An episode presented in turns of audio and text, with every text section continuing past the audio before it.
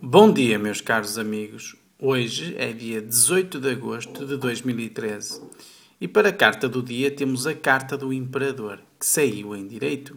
E neste domingo a confiança está presente e metas serão conseguidas. Por isso, seja confiante. A frase de hoje é: Enquanto os perdedores só reclamam do que não deu certo, os vencedores trabalham para consertar o que está errado. Quer ser um vencedor? É simples. Faça uma consulta comigo. Eu dou consultas para todo o mundo via internet, onde você vê as cartas e fala comigo em direto.